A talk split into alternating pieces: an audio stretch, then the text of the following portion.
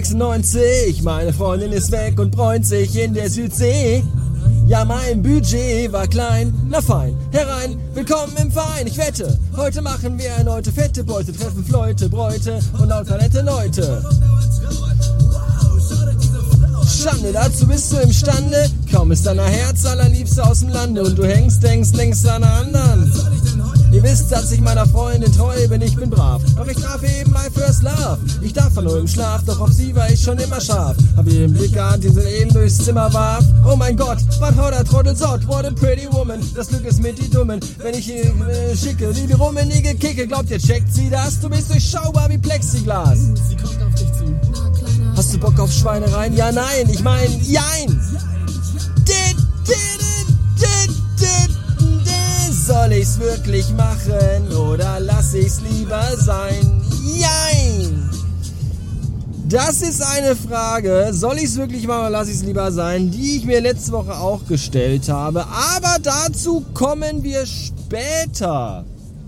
Jetzt reden wir erstmal über das Jahr 1996. Das Jahr, in dem ich meinen ersten Computer bekommen habe, also meinen ersten richtigen Computer. Ich hatte bis dahin einen C64, wir reden von 1995 wohlgemerkt, hatte ich einen C64, hielt das für die größtmögliche technische Errungenschaft und habe dann da auf meinem Briefmarken großen Bildschirm, der acht verschiedene Grüntöne darstellen konnte, äh, in Basic Adressbücher programmiert, weil ich ja auch so viele Leute kannte mit 15. Ach ja, und dann rief mein Freund Jan mich an. Ja, genau, der Jan, mit dem ich Akira akkurat aufnehme und sagte mir, ja, hier, komm mal vorbei, ich habe einen neuen Computer. Und dann fuhr ich zu Jan und Jan hat sich einen PC gekauft damals, einen Windows 95 Computer. Ich hatte bis dato noch niemals etwas von Windows 95 gehört und ich war dermaßen geflasht, das war sowas von unfassbar. Und ich wusste nach exakt 4,3 Sekunden, dass ich so einen Computer brauche. Weil das war einfach der Wahnsinn. Und damit meine ich jetzt noch nicht mal unbedingt die Spiele. Ja, wir hatten damals äh, Wing Commander 4, wir hatten Baphomets Fluch.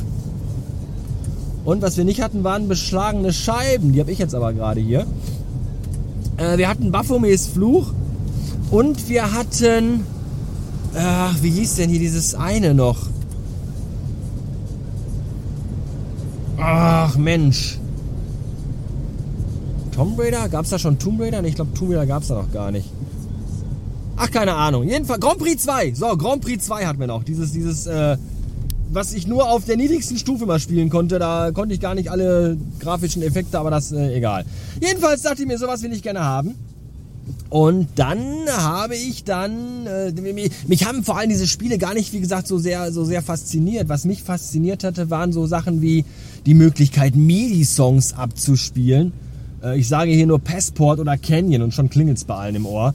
Ähm, so Sachen wie Bild, in Anführungszeichen, Bearbeitung in Paint.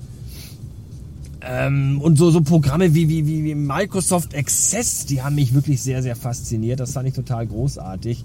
Und äh, ja, dann wollte ich halt so eine Kiste haben und die kosteten damals einfach mal zweieinhalbtausend, dreitausend Mark und das war einfach unfassbar viel Geld. Und so habe ich dann in den nächsten Wochen und Monaten sehr viel auf dem Fahrrad gesessen und bei meinem Nebenjob in der Apotheke sehr, sehr viele Päckchen mit Medikamenten ausgeliefert. Jeden Pfennig und jede Mark Trinkgeld gesammelt und gespart. Und in der Zwischenzeit hatte mein Vater es meinem Onkel erzählt, dass ich ja auf einen Computer spare und dafür jetzt ganz fleißig arbeite. Wirklich auch in den Ferien äh, drei, viermal täglich mit dem Rad stundenlang unterwegs war. Am Samstag Vormittag um neun und um acht teilweise auch schon mit dem Rad unterwegs war, um Medikamente auszuliefern und um Geld zu verdienen. Und äh, das fand mein Onkel damals sehr, sehr toll und bemerkenswert. Mein Onkel war damals selbstständig mit einem Transportunternehmen. Der war so quasi der Werner Kampmann von Bottrop. Wenn ihr wisst, was ich meine. Hier Dieter Krebs und Bang Boom Bang und so. Und weil er es so gut fand, mein Onkel, hat er gesagt zu mir, pass auf, ich finde das klasse, dass du arbeitest, um dir das zu verdienen und dir davon diesen Computer zu kaufen von dem Geld. Deswegen sage ich jetzt zu dir, egal wie viel Geld du schon zusammen hast, alles, was dir noch fehlt, um dir einen Computer zu kaufen, leihe ich dir. Und dann sind wir, weil er Geschäftsmann war, das war damals was ganz Besonderes, sind wir dann in die Metro gefahren. Heute kann da jeder Pimmel hin. Äh, sind wir in die Metro gefahren. Ähm, ich hätte schon lieber was gehabt tatsächlich von Phobis. Das war auch damals so. Ich habe so jeden Monat bin ich mit dem Fahrrad nach Phobis gefahren und habe mir den Phobis Denkzettel geholt, diesen Prospekt und habe dann davor gesessen und gelesen, was es für tolle Computer gibt und habe geträumt, so wie Mädchen die Wände gelesen haben, so habe ich den Phobis Denkzettel gelesen. Aber in der Metro gab es halt Computer dann doch noch ein Stückchen günstiger, weil es halt da äh, Rabatt und Prozente für Geschäftsleute gab. Und so fuhren wir in die Metro und ich habe mir dann da meinen ersten Computer gekauft. Einen Cyrix, kein Pentium, es war ein Cyrix, ein Cyrix 686, 133 Megahertz hatte der, 16 Megabyte Arbeitsspeicher, 2 Gigabyte Festplatte und ich war damit der geilste in der Klasse tatsächlich. Das war halt das äh, State of the Art Dingen, das Nonplusultra, was man sich im Sommer 96 kaufen konnte. Ja, das ist, äh, muss man sich einfach mal vorstellen. Und ähm, ja, dann habe ich meinem Onkel dann das restliche Geld, was noch offen war, abgestottert. Und weil ich auch das immer pünktlich und wie vereinbart gemacht habe, ohne mit der Wimper zu zucken, manchmal sogar ein bisschen mehr gegeben habe, um einfach diese, diese, diese Schulden schneller abzu, abzubauen bei ihm, hat er dann irgendwann gesagt, ich weiß nicht, wie viel Geld noch offen war, ich weiß nicht, 300, 400, 500 Mark, ich weiß es nicht mehr, hat er dann gesagt, pass auf, äh, Rest, was noch offen ist, schenke ich dir brauchst nicht mehr bezahlen. Ja. So war das damals mit dem kleinen Bastard und seinem ersten Computer. Könnt ihr mal sehen. So, jetzt muss ich hier abbiegen und auf diesen großen Parkplatz fahren und hoffen, dass das hier auch alles klappt. Und da ist eine lange Schlange und das finde ich irgendwie doof. Egal. Äh,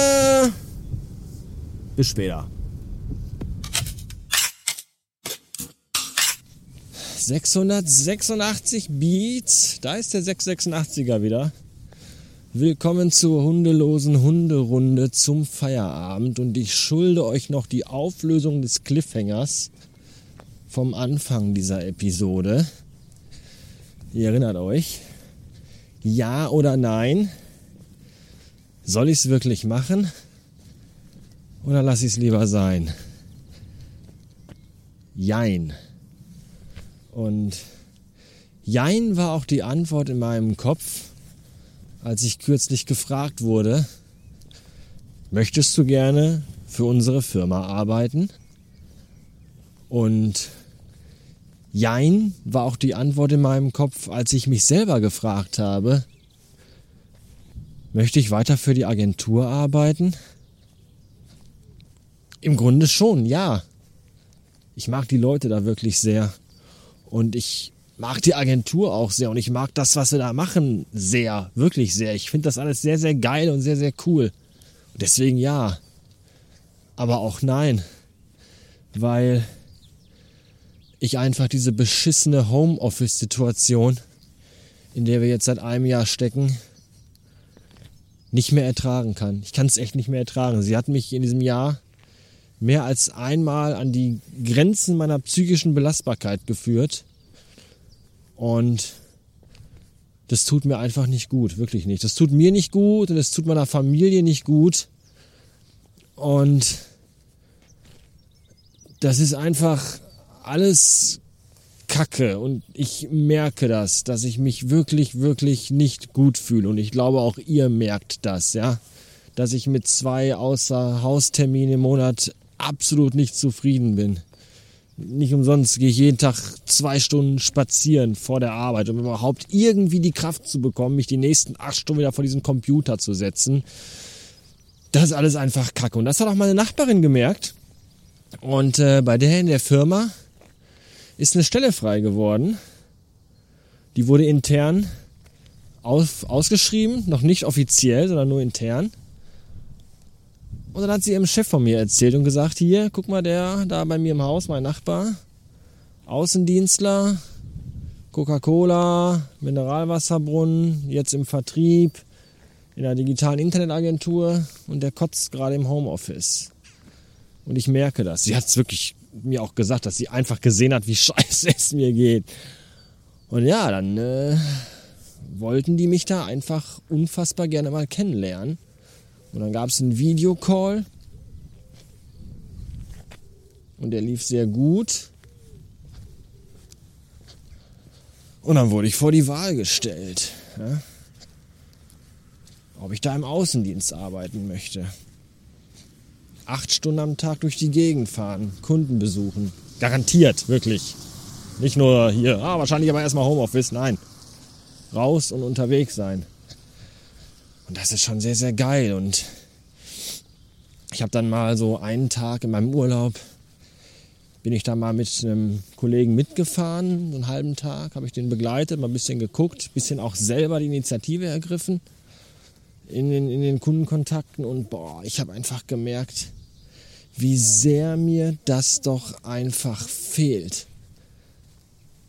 Ja, dieses Unterwegssein und, und, und wie, wie, ich habe auch da dann hinterher gespürt, wie tot ich eigentlich mittlerweile innerlich bin wie müde, wie lustlos, wie phlegmatisch ich in diesem Jahr geworden bin. Und das war einfach ein cooler Tag und der tat einfach gut. Und dann hat der Chef meiner Nachbarin mir ein Angebot gemacht, das ich eigentlich fast nicht ablehnen konnte. Und dann habe ich dann auch mal so ein paar Nächte drüber geschlafen. Mit meiner Frau Anouk darüber gesprochen und sogar mit meiner Mutter darüber gesprochen. Bin noch mal sehr tief in mich gegangen und habe mich dann letztendlich dazu entschieden, das zu machen.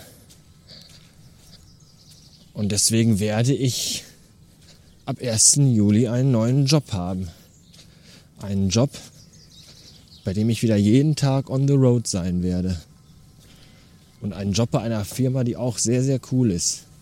Ich sage auch, weil auch meine jetzige Agentur wirklich sehr, sehr cool ist und ich da echt mega ungern weggehe. Aber ich, ich kann einfach nicht mehr, wirklich. Ich kann einfach nicht mehr.